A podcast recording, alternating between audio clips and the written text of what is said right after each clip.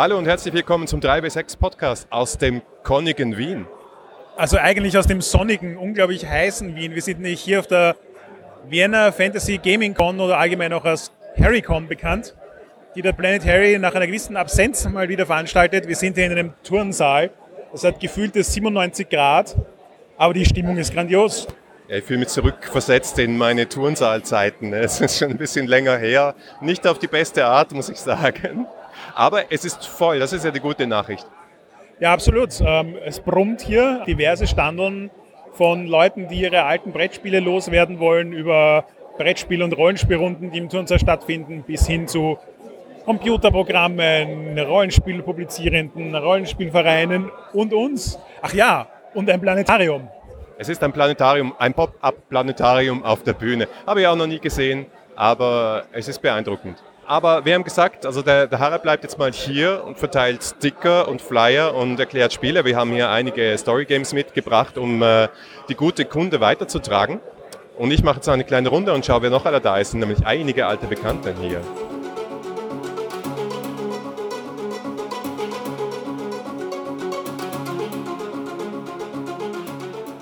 Hallo Markus. Hallo Markus. Wir haben letztens uns gefragt, ob es eigentlich obligatorisch ist, äh, Markus oder Harald zu heißen, um ein Sponsor von uns zu werden. Wie stehst du dazu? Ja, ich äh, dachte, das ist die Voraussetzung, oder? Sonst hätte ich mich ja nicht bei euch gemeldet. Sehr gut. Wie geht es deinem Kickstarter so? An Tag 3? Ich glaube, wir sind rechnerisch am Tag 6 jetzt mittlerweile angelangt.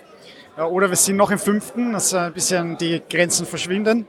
Jedenfalls äh, ganz gut. Wir stehen bei über 20 Prozent und ähm, ja, es ist ja noch ein knappes Monat Zeit. Was hast du heute mitgebracht hier zur HarryCon?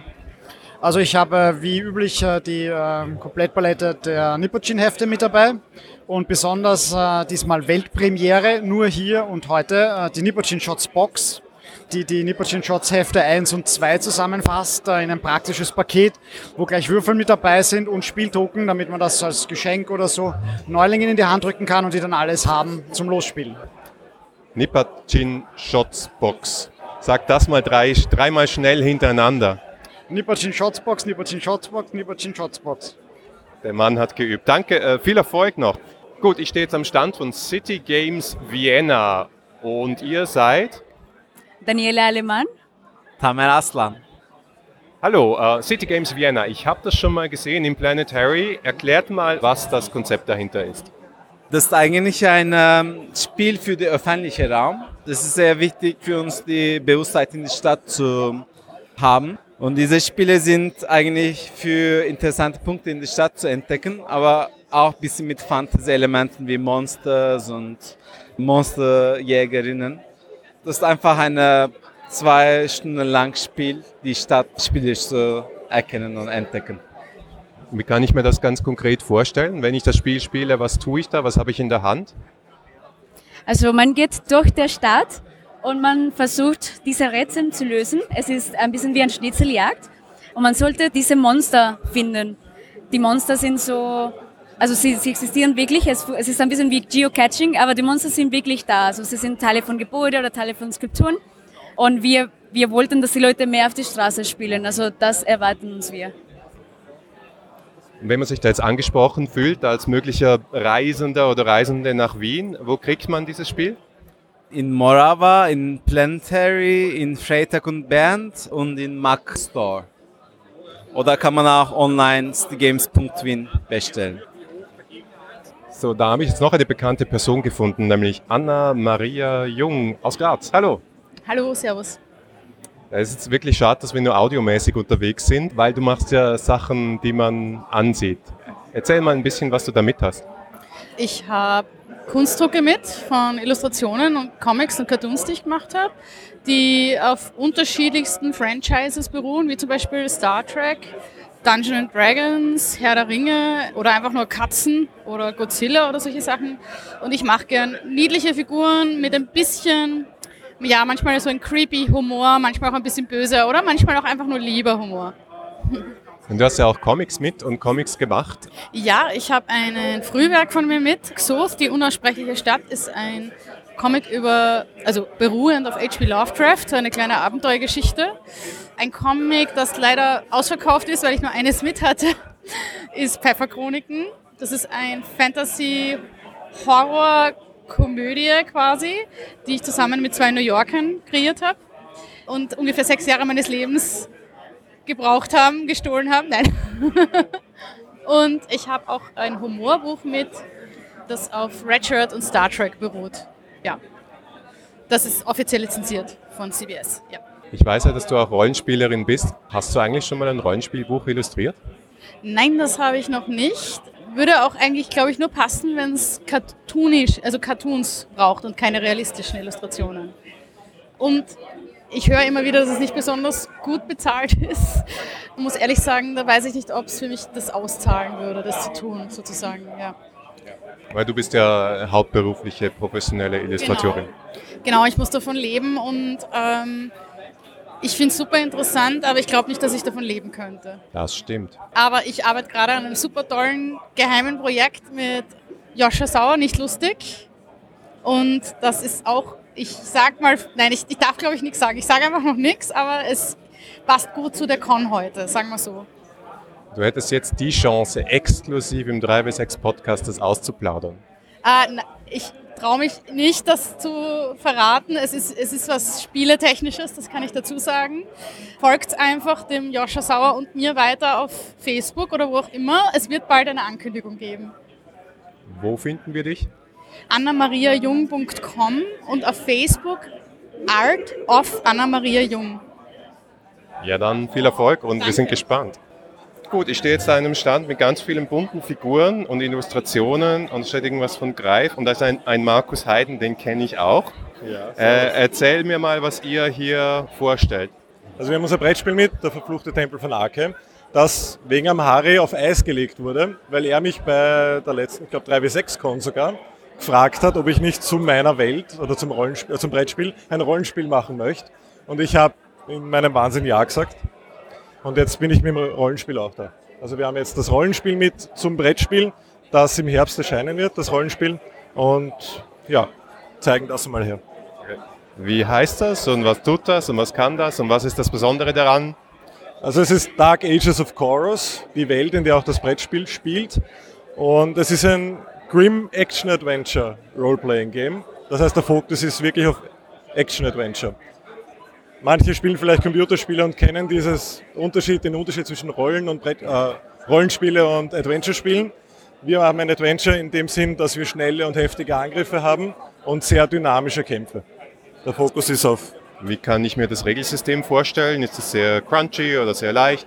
Hm, es ist kein für euch vielleicht passend Erzählspiel in dem Sinn, es ist eher ein, ein D&D-eskes Spiel. Also du würfelst einen W12 und rechnest dann Bonus dazu und musst über einen Schwierigkeitsgrad drüber.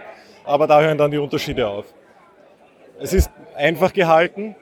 Es ist nicht überladen. Ich brauche jetzt keine 300 Seiten, wobei es möglich wäre. Aber der Fokus liegt darauf, auf den, auf den wichtigen Entscheidungen. Verteidigt sich der, der Gegner dann wähle ich vielleicht einen, einen heftigen Angriff, um seine Verteidigung zu durchbrechen. Ja, also das Micromanagement mehr in, in der Taktik ist für uns wichtig gewesen. Es ist nicht crunchy, nein, das würde ich nicht sagen. Mhm. Und die Welt, was macht die so aus? Ja, es ist Grim Medieval Fantasy, also mittelalterlich Fantasy. Was sie ausmacht, ist, dass sehr viele Flecken unbekannt sind und erforscht werden wollen. Mehr will ich noch nicht verraten. Das ist noch alles ein Geheimnis. Ich sage nur so viel, dass der König eventuell, der, der ewige König vielleicht bald nicht mehr so ewig existieren wird und dass sein Verschwinden viel auslösen wird. Ausschauen tut schon mal super gut, weil das sind ja auch, äh, ja, man sieht schon, dass, dass ihr äh, beim Brettspiel, zumindest was die Optik betrifft, ja schon sehr, sehr weit wart. Ja, das stimmt. Eigentlich ist es fertig. Wir haben nur keinen Produzenten. Und jetzt kam der Gedanke, naja, jetzt haben wir dann ein Brettspiel, das auf einem Rollenspiel basiert. Das macht schon was her. Vielleicht können wir damit die Bekanntheit ein bisschen steigern und, und ein paar Leute für die Welt, für die Optik oder für unsere Spiele auch begeistern. Ihr habt ein ganzes Franchise im Sack. Ja, tatsächlich. Cross Media. Vielleicht machen wir dann Hörbücher. ihr wisst, wen ihr anrufen müsst. ja, Danke. Hey, viel Erfolg noch. Danke. Baba. Jetzt stehe ich hier am Stand von Explorers, you are expendable. Klingt hart. Wer bist du? Ich bin Tom. Tom, erklär uns mal, was das für ein Spiel ist und worum es da geht.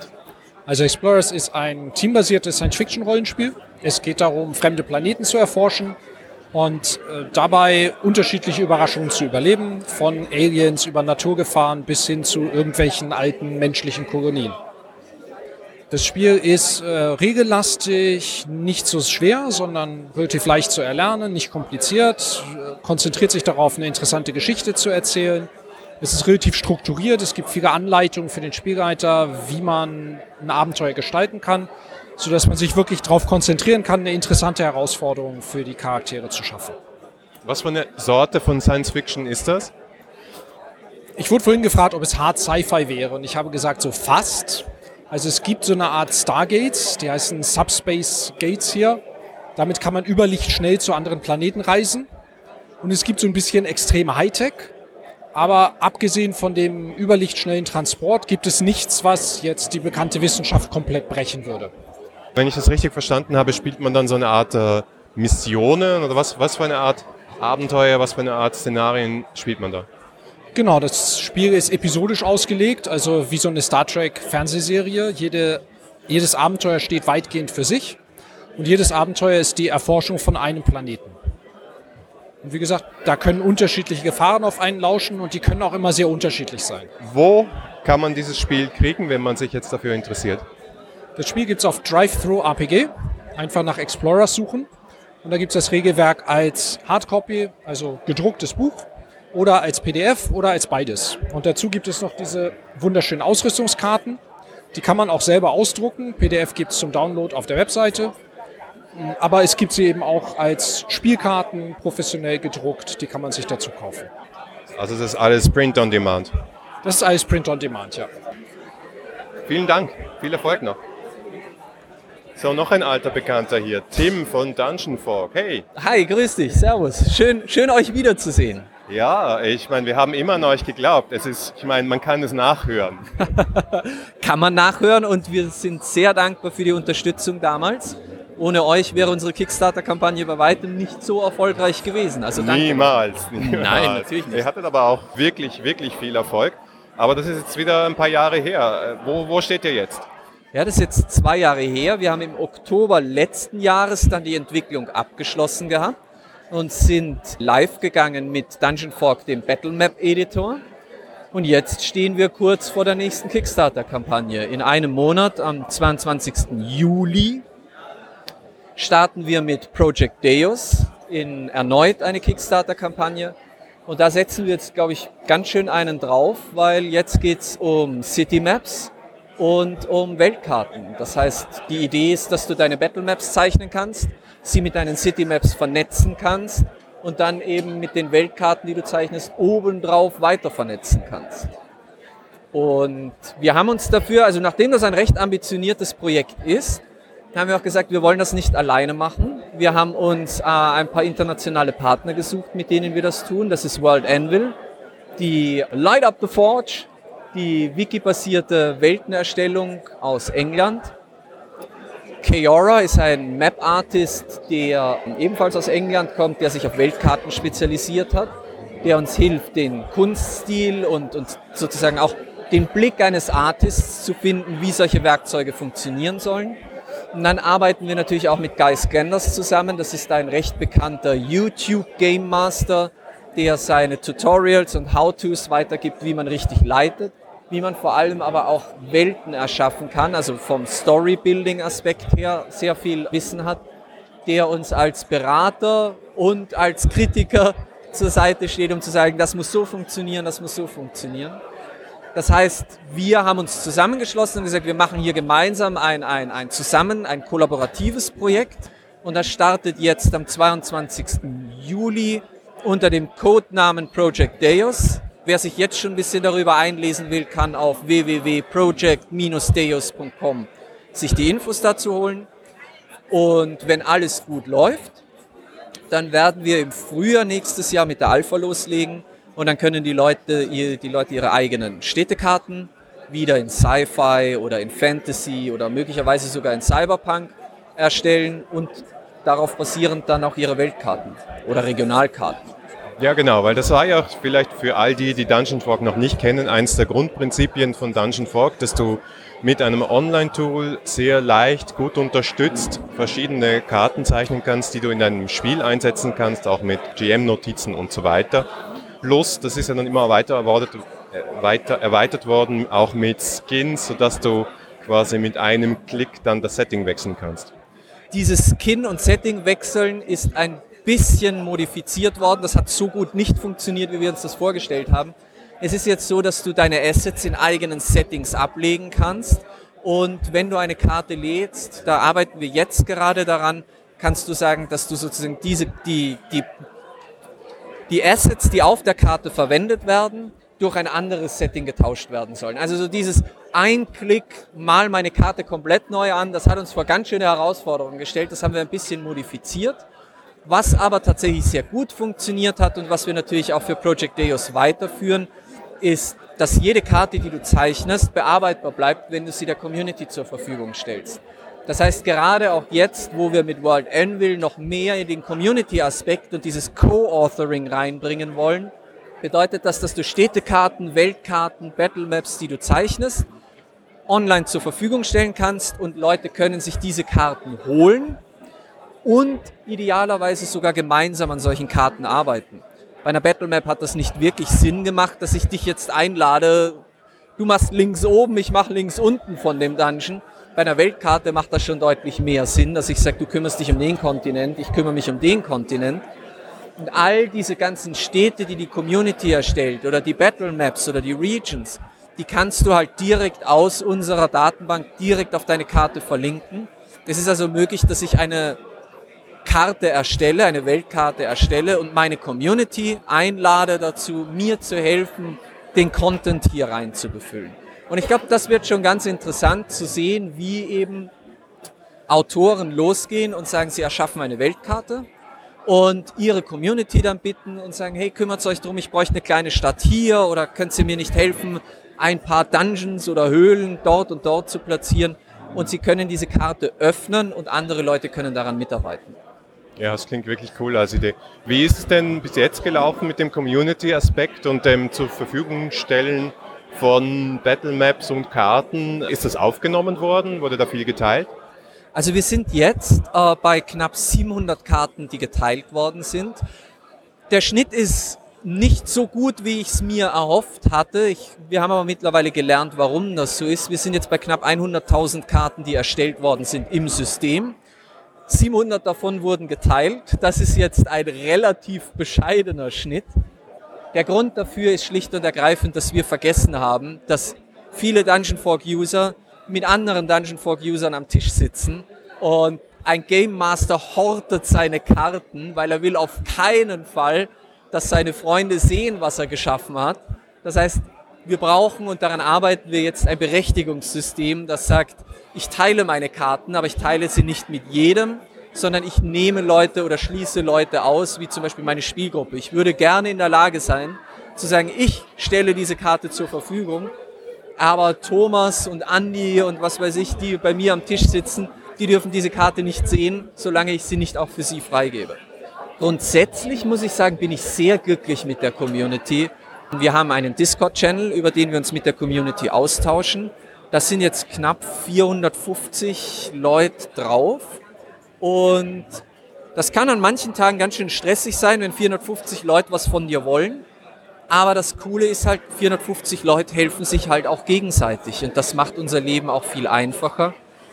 Und es ist toll zu sehen, wie man mittlerweile so, ich sag mal, Discord-Bekannte hat, die kommen, die Feedback geben, die Kritik üben, was wichtig ist, weil ich meine, nur so können wir uns verbessern. Und der Austausch, der dort stattfindet, ist schon sehr mächtig. Also das bin sehr happy damit. Dann wünsche ich euch echt viel Erfolg beim nächsten Kickstarter. Wahrscheinlich werden wir was posten und dann wird es erfolgreich sein. Ja, also wie gesagt, wen es interessiert, wer gerne Städtekarten, also gerade auch Autoren, glaube ich, die gerne Städtekarten erstellen wollen, Weltkarten erstellen wollen, kommt, schaut am 22. Juli vorbei auf Kickstarter, folgt uns auf Project Deus folgt natürlich unbedingt dem 3W6 Podcast, der euch rechtzeitig informieren wird, Und ich hoffe, ich sehe euch und ich bedanke mich im Vorfeld schon für die Unterstützung. Ja, sehr gerne. Du weißt eh, wir sind für ein Stretch Goal sind wir immer gut. Keine Ahnung, was es hier sein könnte, aber wir sind immer gut für Stretch Goals. Großartig. Also dann danke und viel Spaß hier noch. Ja, danke. Ja, Dankeschön. Ich bin am Stand von Finsterland, ein Rollenspiel aus Österreich. Und da ist einer der Designer da. Georg, sag uns doch mal, Gregor, Georg. Georg. Georg. Es ist nicht das erste Mal, nicht einmal heute. Georg, erzähl mir, was es Neues gibt. Na, erzähl mir zuerst mal, was ist Finsterland? Okay, Finsterland ist das 19. Jahrhundert in Österreich, naja, in Kontinentaleuropa mit Steampunk, mit Fantasy, gestohlen aus allem, was wir an schönen Dingen haben. Also Gebrüder Grimm, Franz Kafka, E.T.A. Hoffmann, ein großartiges kleines Spiel, das wir gemacht haben. Es gibt ja jetzt auch schon ein paar Jahre. Wenn du, wenn du zurückschaust und die Entwicklung anschaust, sag mir, was, was, was so die Meilensteine waren bis heute. Also vor 15 Jahren ungefähr haben wir gesagt, wir sollten ein Rollenspiel machen. Um genau zu sein, haben wir damit angefangen, dass äh, ich gesagt habe, so okay, äh, wir machen jetzt ein Rollenspiel. Jeder überlegt sich drei Fähigkeiten, die eure Charaktere haben sollten und Unterfähigkeiten, die dazu passen würden. Meine Frau hat gesagt, Georg. Ich habe gesagt, doch, doch, es wird urgut.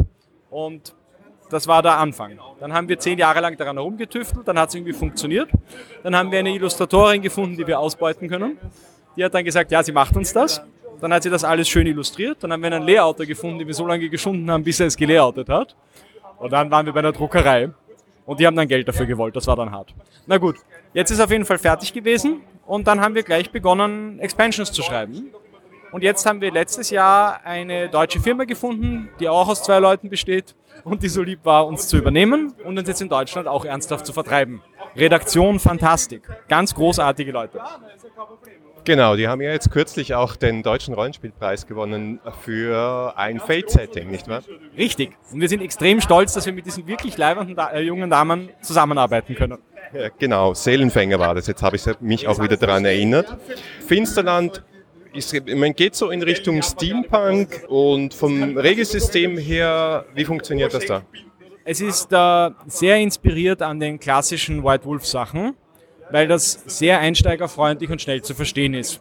Also man nimmt äh, Eigenschaftswert plus Fähigkeitswert in 10 Seiten, würfelt, 7 oder mehr ist ein Erfolg. Mehr Erfolge, schöneres Ergebnis. So, und ihr habt jetzt wirklich schon eine große Auswahl hier mitgebracht. Was sind denn die neuesten Sachen, die ihr am Start habt? Also, wir haben derzeit am Kochen die äh, Freiheit für Schwarzenbrück-Kampagne, erster Teil. Im Endeffekt sollen es fünf Bände werden. Der zweite liegt bei mir schon am Computer und wächst vor sich hin. Und mit ein bisschen Glück werden wir den zum Weihnachtsgeschäft auch draußen haben. Die Idee ist, äh, das erste Buch beinhaltet die Stadt als Setting mit zwölf Ideen, was man sowieso dort spielen kann und ein reichlich Material, damit man sozusagen auch, wenn man die Kampagne fertig hat oder noch nicht angefangen hat, dort reichlich einmal spielen kann. Die einzelnen Abenteuer werden dann jeweils drei Geschichten beinhalten mit einem Finale. Das heißt, es sind dann zwölf Abenteuer, jeweils mit am Ende einem Endkampf und die sollen organisch in irgendeiner Form aufeinander aufbauen. Nachdem ihr jetzt als, ich würde mal sagen, so Kleinstverlag, Indie-Designer doch schon einige Jahre auf diesem Markt tätig seid und sich da jetzt gerade in den letzten Tagen und Wochen sehr viel getan und verändert hat, wie, wie geht es euch damit? Ist das äh, für euch äh, ein ein Liebhaberprojekt, das ihr jetzt sehr langfristig betreut oder gibt es größere Ambitionen oder wie geht es dir als Designer von dem Spiel? Also für mich ist das eine, eine, ein, ein Liebeswerk sozusagen. Ja? Also ich habe noch zwei echte Kinder, aber das ist solider Platz drei. Für Geld kannst du das nicht machen. Das musst du machen, weil du eine Leidenschaft hast und weil das einfach das Ding ist, was du tun möchtest, weil du eine Geschichte zu erzählen hast und nach einer nicht fertig bist. Wo kann man euch finden? Wie kann man euch kaufen für all diejenigen, die jetzt Interesse haben? www.finsterland.net ist unsere Webseite. Man findet uns auch auf Facebook. Aber vor allem, wenn man es kaufen möchte, kauft es doch bei Planet Harry, aber auch bei jedem anderen Rollenspielgeschäft, das wir gerne beliefern, wie zum Beispiel UPET in St. Pölten, das Damage Unlimited in äh, Wien, aber auch äh, jedes Geschäft in Deutschland, das uns anschreibt. Wir sind auch über Amazon und über den, äh, über den Shop von der Redaktion Fantastik kaufbar. Vielen Dank, viel Erfolg noch. Alles Gute, danke. danke. Hey,